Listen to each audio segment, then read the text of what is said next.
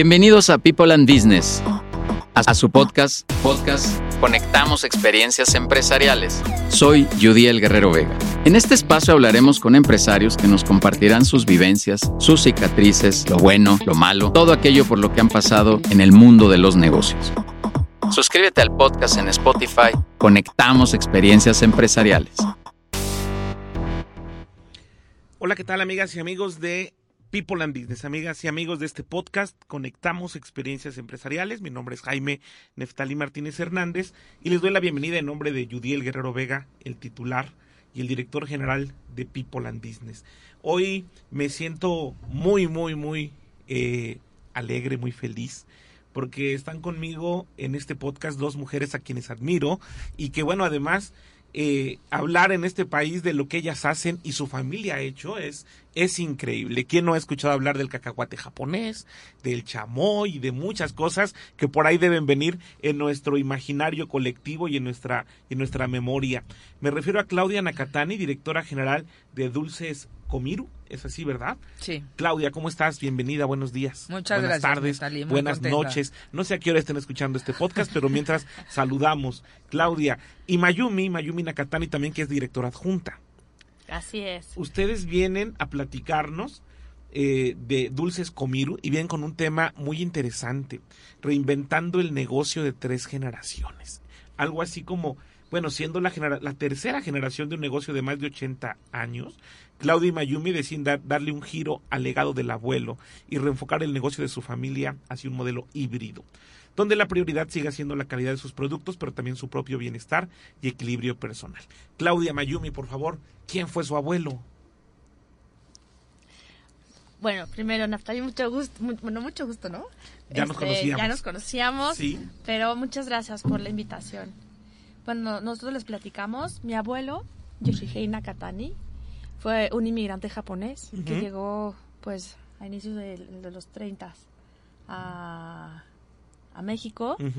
Y pues nada, que él llegó contratado por una empresa japonesa, pero por azares del destino, después de la Segunda Guerra Mundial, él tiene que independizarse, ya casado con una mexicana y con hijos. Entonces la opción de regresar a Japón pues no era tan viable. No por todo lo que pasaba de aquel lado, supongo, ¿no? Claro, y entonces, bueno, pues mi abuelo en su juventud, en, en Aguayi, la isla donde él nace, em, trabajó en algún taller de dulces. Entonces, pues con este back, ¿no? background que ya tenía, él en algún momento pues va y, y busca replicar una de las botanas que él aprendió a hacer en Japón, que era con cacahuate Ok. pero pues estamos hablando de los 40, entonces pues obviamente no iba a encontrar harina de arroz, encontró harina de trigo, ¿no? El cacahuate y de alguna manera trató de simular el sabor de la soya, ¿no? Y bueno, pues es así que en, en su casa en la Merced, eh, en, en la cocina prácticamente, que después se convirtió en su taller, mi abuelo crea lo que es el cacahuate enharinado con sabor a soya.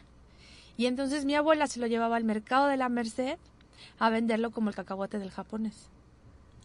Y entonces de boca en boca se fue haciendo famoso el cacahuate del japonés, Cacahuate del japonés. del japonés, hasta convertirse el cacahuate japonés.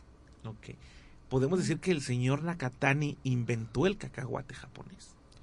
Sí, Pues sí, supuesto. pues sí, ¿no? Es una de las historias que, que nos Historias que nos gusta escuchar y Sí, historias que tenemos sí, en, sí. En, en- en People and Business, porque aquí conectamos experiencias empresariales.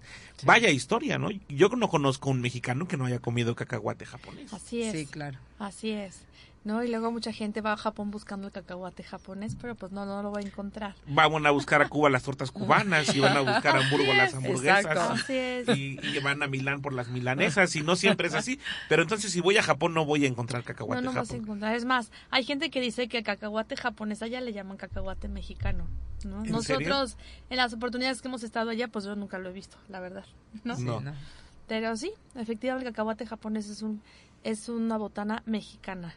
Me preguntan mis amigas antes de entrar a- a- al podcast, antes de que comience la grabación, que de qué va esta entrevista. Y yo les digo que quiero que sea una charla entre amigos, una charla donde nos compartan sus historias y por qué hay que reinventarse. Y bueno, discúlpenme, eh, surgió la pregunta a quemarropa, ¿quién fue su abuelo? Y de inmediato sentí el, el golpe de, pues es de pronto yo creo que las palabras no alcanzan para dimensionar a una persona de tal nivel, ¿no, Claudia? Sí, por supuesto. Sí, la verdad es que siempre que tenemos oportunidad de platicar esta historia, bueno, o sea, es una gran aportación para los mexicanos, ¿no? Claro. Esta, esta botana. Y pues sí, o sea, ahora sí que él lo vio. Nos han llegado a preguntar, oye, ¿y no lo patentó? Pues no. O sea, prácticamente él buscaba pues una manera de subsistir y de dar este un sustento a su familia, ¿no? Este, ese fue como su enfoque y bueno, pues en esos tiempos ni pensarse en patentar ni mucho menos. Entonces, Yo creo que buscaba como buscan muchos mexicanos y yo creo que en otras partes del mundo también, pero yo creo que buscaba en ese momento y más en el barrio de la Merced, pues un sustento, ¿no? totalmente. Yo creo que buscaba darle de comer a su familia eh, y buscaba de alguna manera también eh, alinear su estadía aquí, siendo un inmigrante, haber dejado el país de origen. Yo creo que buscaba darle sustento también a su propia nostalgia. Totalmente, ¿no? sí, totalmente. Sí, yo creo que fue como una manera de, de enlazarse con sus orígenes, ¿no? Nunca dimensionó lo que estaba creando, lo En que, lo que es en su momento, ¿no? Este, entonces sí, no, nunca, nunca vio más allá en ese sentido de, bueno, si lo patento, voy a generar ahí algo importante, no realmente, ¿no? Pero bueno, al final no deja de ser menor la aportación, al contrario, o sea, creo que fue un gran, un gran legado, tanto como familia como en para todos los mercados de este Exacto. país hay cacahuate japonés, en todas las fiestas, en digo ya es, parte y, de nuestra cultura, ¿no? y lo agregan a los dorilocos y lo agregan en todos lados. Sí, exacto, y con Miguelito, y con y este, Miguelito Chilito, también, sí, sí. con todo eso. Sí. Oigan, ¿ustedes a qué edad se dieron cuenta de la dimensión del legado de su familia? Claudia Mayumi. Híjoles, o sea, yo te diría que ya, ya más grandes, o sea, al final vives como siendo parte de eso, ¿no? O sea, en nuestra casa, y te platico un poquito Por esto, favor. o sea, mi abuelo en los, a principios de los setentas, eh, regresa por primera vez a Japón, y mi papá, que era el quinto de seis hijos, se queda a cargo de, del taller, ¿no? En ese entonces todavía era un En taller. los setentas. En los setentas, exactamente. Entonces, eh, mi abuelo se va una temporada, cuando regresa a México, este, mi papá ya se empieza como a involucrar y a estar más al, al pendiente, a hacerse cargo, ¿no? De, del taller y bueno, al final él fue el que lo hizo crecer, lo industrializó y demás. Pero nosotras, o sea, desde que nacimos, nuestra casa olía a cacahuate, ¿no? O sea, era como... Nos castigaban, ¿Sí? si hacemos travesuras, nos castigaban yendo a barrer la planta Ajá, Ok. exacto. o a contar monedas. sí, pero pues La sí. morralla. O sea, a mí el olor a cacahuate o la piloncillo por el muégano. Ujú.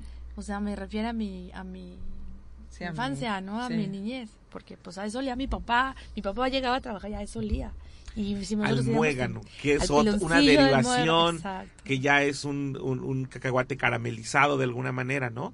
Y que tiene también otro tipo de, de El, el, textura. el muégano no tenía cacahuate, el muégano era harina de trigo. Ajá, es Solo una harina de fritura de harina. Harina de trigo eh, frita, Ajá. se infla, ya que está inflada, la metes al piloncillo. Le estoy confundiendo con el garapiñado. Ajá, Le estoy exacto. confundiendo. Exacto. Exacto. También lo hacen. Claro, pero Sí. digamos Ajá. que ya cuando Nippon se formó ya industrializados, eh, en un inicio eran dos líneas, todo lo que tenía que ver con el cacahuate y la fritura que era el. Ok. ¿no? Ustedes tienen que ver entonces también como familia con la marca Nippon.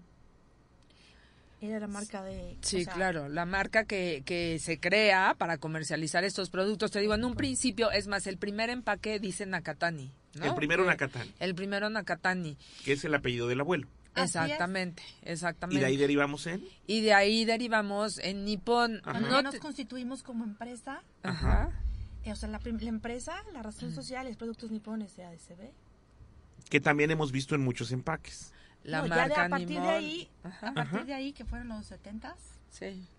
a partir de ahí, bueno, la, la, la empresa es, es Productos Nippon. La marca Nippon. es La Nippon. marca, la, la marca que vendimos hace 6, 7 años. Bueno, como sabemos que este podcast llega a mucha gente y que cada vez tiene más éxito y que además estamos de plácemes por, por la visita de ustedes y todo lo que ustedes significan. Dicen por ahí que uno, un- las cosas no son lo que son, sino lo que significan.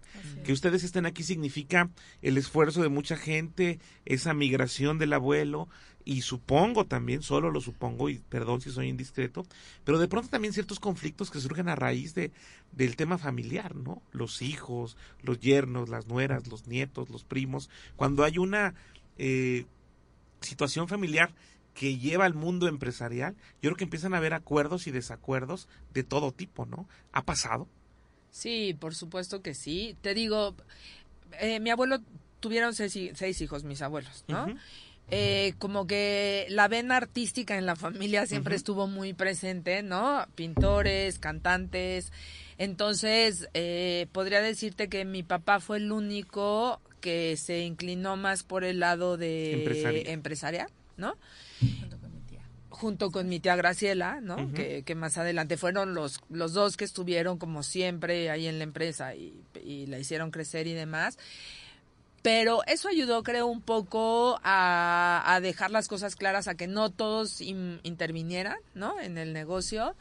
Sin embargo, sí, a lo largo de la historia de la empresa, ¿no? O sea, sí, sí llegó a haber sus conflictos. Nada, creo yo que nada grave, ¿no? O sea, al final todo se logró solucionar porque estaba muy claro el liderazgo que tenía mi papá, ¿no? Como, como director general de la empresa, como era un, era un patriarcado, o sea, al final él fue, después de, de mis abuelos, él fue el que llevó como la batuta de toda la familia, ¿no? Entonces había como mucho respeto de ida y vuelta, había, la, la empresa generaba para todos, Claro. Entonces, bueno, creo que eso logró como mantener este pues cierta cierta paz, ¿no? O sea, como que nunca hubo conflictos que escalaran o que realmente eh, hicieran más complicado, no.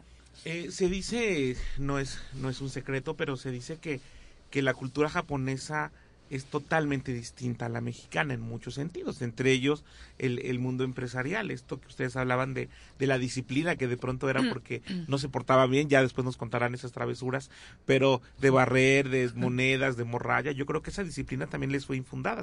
Tal es así que ustedes se orientaron por carreras empresariales, ¿verdad? ¿Qué estudiaron ustedes, mis queridas amigas? Yo estudié administración de empresas. Claudia es licenciada en administración. Sí, yo soy la mayor de las tres hermanas. Son tres. Somos, tres, mujeres. Ajá. Este, y entonces como que siempre es más, yo recuerdo a mi abuelo, yo tendría como 15, 16 años, como un poco dándome la estafeta de tú sigues, ¿no? De repente no sé qué tan sano es. Esas son esas estafetas, pero bueno, al final así fue la historia. Y entonces yo estaba como muy clara que a mí me tocaba seguir en el camino de, de la empresa y bueno, por eso fue que decidí estudiar administración de empresas, ¿no? En el Tecnológico de Monterrey. En el TEC de Monterrey. Y desde entonces te has hecho cargo de estos temas en la empresa. Sí, sí, prácticamente yo mm, siempre he trabajado en, en Nippon, ¿no? es, es como mi historia laboral, nunca tuve, eh, trabajé fuera. Este, y bueno, pues siempre de la mano de mi papá durante muchos años, ¿no? Vaya, su estilo era como muy de él, o sea, como le costaba como mucho trabajo delegar, ¿no? Entiendo. Este, y bueno, al final siempre también esa parte que decías hace rato de los conflictos, la relación familia dentro del negocio operando es complicada y sobre con una personalidad tan fuerte como la de él que, que difícilmente te dejaba participar o proponer, ¿no? Era como iba cediendo, ¿no? A lo largo de los años fue cediendo y íbamos avanzando, pero sí era como muy muy yo hago todo, ¿no? O sea, yo aquí Muy hombre orquesta. Muy hombre orquesta, exactamente. hombre orquesta, hombre capitán, ¿no? Exactamente. hoy le llaman el hombre clave, ¿no? Ajá, exactamente. Tú, eh, eh, en caso tuyo, Mayumi, tú eres psicólogo. organizacional. Y te platico que mi papá bueno, obviamente fue muy feliz cuando, cuando Claudia dice que iba a ser administradora y él quería que yo fuera ingeniera química. Yo me acuerdo que... Para mejorar algo en la planta. Claro, pues es que imagínate, ¿no? ya seguíamos con la línea de otro departamento cubierto. Em, pero pues no, lo mío nunca fue... No, no eres... estamos en lo mismo. No. Entonces, finalmente yo decido estudiar eh, psicología organizacional, psicología industrial. Y mi historia fue un poco diferente que la de Claudia, porque al final yo mientras estudiaba eh, también empecé a trabajar en, en Nippon, pero en recursos humanos. claro. Entonces a un hombre que pues prácticamente es contador público, que era mi papá, ¿no? bastante cuadrado. y entonces, y un poco con este conocimiento de que el recurso humano es la nómina y el sindicato, ¿no? Entonces llegué yo y de papá, es que la cultura organizacional y es que vamos a, ¿sabes? A mejorar este los derechos de la gente y entonces me dice, ¿de qué me estás hablando? Entonces mi relación laboral con él fue bastante tortuosa, porque entonces luego platicábamos que nos corría cada tres meses, nos corría las dos, porque entonces me corría a mí porque yo le decía, no estoy de acuerdo en tal cosa, y entonces llegaba Claudia y me defendía y nos corría las dos. Y regresaba. y al día siguiente no íbamos muy indignadas y nos hablaba de, ¿dónde están? Se viene acá a trabajar, Entonces, la verdad es que también para mí, bueno, Nippon fue una gran escuela. Yo, a diferencia de Claudia, cuando terminé la carrera, como al año, como el área de recursos humanos no estaba tan desarrollada prácticamente en Nippon y yo era, vaya, no tenía experiencia pues lo platiqué con él, le dije, yo no estoy aportando lo que tendría que aportar a Nippon y tampoco Nippon me está aportando en mi formación, ¿no? Bien. Entonces yo salí 10 años, yo estuve trabajando en diferentes empresas en el área de recursos humanos, ¿no? Entonces, también de broma yo le decía a mi papá, cuando tú te retires, yo voy a regresar a Nippon, ¿no? Para que no tengamos que trabajar juntos, porque él y yo teníamos muy buena relación, pero laboralmente no. Pasa en las empresas familiares, sí, claro. Y pues fíjate, así fue la vida, porque mi papá fallece hace 17 años, yo estaba todavía trabajando fuera de, la empresa y es el momento que yo regreso a Nippon. Y ustedes regresan para reinventar, para seguir una dinámica. Les voy a contar algo que de verdad es, es, es tremendo, es hasta un principio de las empresas familiares, ¿no? El fundador, el abuelo fundador, el hijo despilfarrador y el nieto por diosero. Es un, es una es una lógica que hay y esto llega a pasar cuando, toquemos madera, esto llega a pasar cuando no hay una, una transición, cuando no hay un legado, cuando no hay cultura organizacional, cuando no hay objetivos y metas claras y cuando además no se sabe uno subir a la dinámica social. Estamos hablando de un producto, que esta empresa empezó con un producto que hoy es un, un ícono en la, en la sociedad mexicana, pero que si no se sabe actualizar o modernizar o subir al tren digamos, pues el tren la va a dejar, ¿no? Entonces, ¿en qué momento empieza Dulces Comiru? Dulces Comiru surge justo a la muerte de mi papá. Sí. ¿No? Eh, él muere en 2006. Eh, y entonces, bueno, la empresa estaba en una situación crítica, ¿no? O sea, en dos sentidos. Financieramente veníamos ya arrastrando algunos años complicados. Eh, y también el cambio de, de mando, por así decirlo, de administración fue muy complicada. O sea, la muerte de mi papá fue repentina, ¿no? Entonces no hubo tiempo de prepararnos ni nosotros, ni a la gente, ni al equipo de, de la empresa. Entonces, bueno, inclusive nos llegaba a pasar que había como resistencia de ser mujeres, ¿no? Ser mujeres, ser mujeres jóvenes, te estoy hablando de 30, ¿no? 33, 35 años más o menos teníamos. Este, era complicado, o sea, la gente había como mucha resistencia, ¿no? Entonces, bueno, justo fue como esa transición de enfrentarnos a todo eso, de conocer las entrañas del negocio, porque como te decía, para muchas cosas mi papá solamente manejaba esa información. Entonces fue echarnos un clavado en ese momento a ver a conocer la empresa, realmente qué estaba pasando, bueno, pues sortear todos los, los contratiempos, ¿no? Que, que, que estaban en esa, en esa situación. Y entonces, bueno, no recuerdo si uno o dos años después de, de que fallece él, fue que decidimos crear una nueva razón social, ¿no? Este, un poco para decir, bueno, esta es una nueva administración, obviamente traemos la herencia y todo el legado que nos deja Nippon, la marca, obviamente como eh, la, el estandarte, ¿no? Claro pero este un poco como marcar la pauta de esta es nuestra administración ya, ¿no? O sea, vamos a empezar a separar las cosas y así fue que surge surge Nippon. Y así las identificamos, y así las respetamos, y así las queremos en People and Business, que para nosotros en People es maravilloso que ustedes formen parte de esta comunidad. ¿A ustedes les gusta estar en People and Business? Sí, claro. sí, claro, nos ha aportado muchísimo. ¿Les, les ha ayudado de alguna manera? Totalmente. Con sus consejos directivos, con, su contenido, con todo eso. Sí. ¿Ustedes recomendarían que la gente se no, metiera totalmente. No, por supuesto. ha sido como...